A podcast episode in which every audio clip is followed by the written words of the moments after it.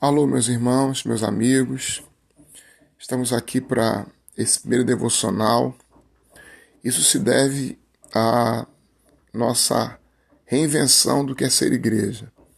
Diante da coronavírus, diante da pandemia e de nós não podemos sair de casa, nós temos que manter firmes a nossa fé durante esses 15 dias mantermos firmes a nossa comunhão com Deus, com a palavra e entendermos que Deus tem um propósito para todas as coisas. A igreja pode estar vazia, mas os lares estarão cheios da presença de Deus e do Espírito Santo.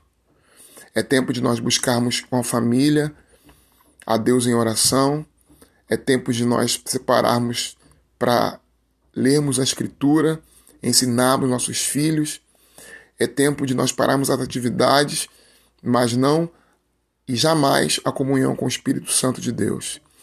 É uma volta às origens, já que a igreja no início caminhou muito tempo alternando templo e casa, onde a máxima eram as reuniões nos lares.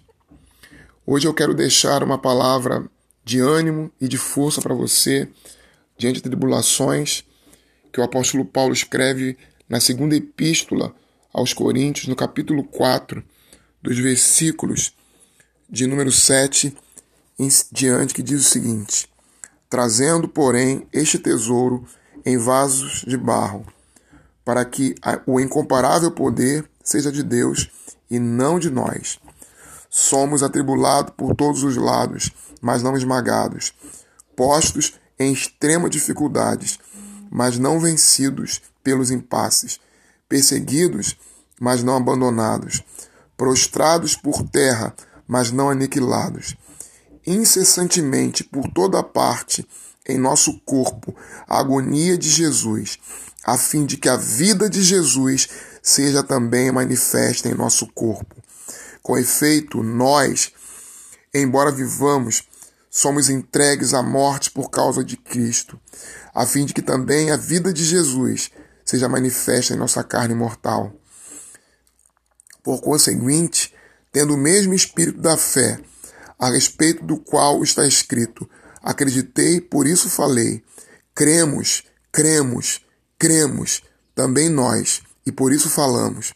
Pois sabemos que aquele que ressuscitou o Senhor Jesus ressuscitará também nós com Jesus e nos porá ao lado dele juntamente convosco.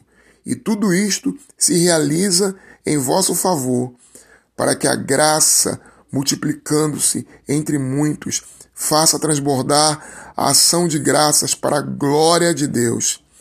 Por isso, não nos deixamos abater. Pelo contrário, embora em nós o homem exterior vá caminhando para a sua ruína, o homem interior se renova dia a dia, pois nossas tribulações momentâneas são leves em relação ao peso eterno de glória que está preparado para nós.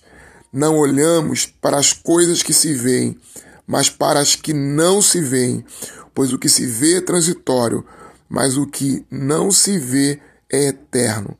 Deus te abençoe e te dê um dia presença de Cristo.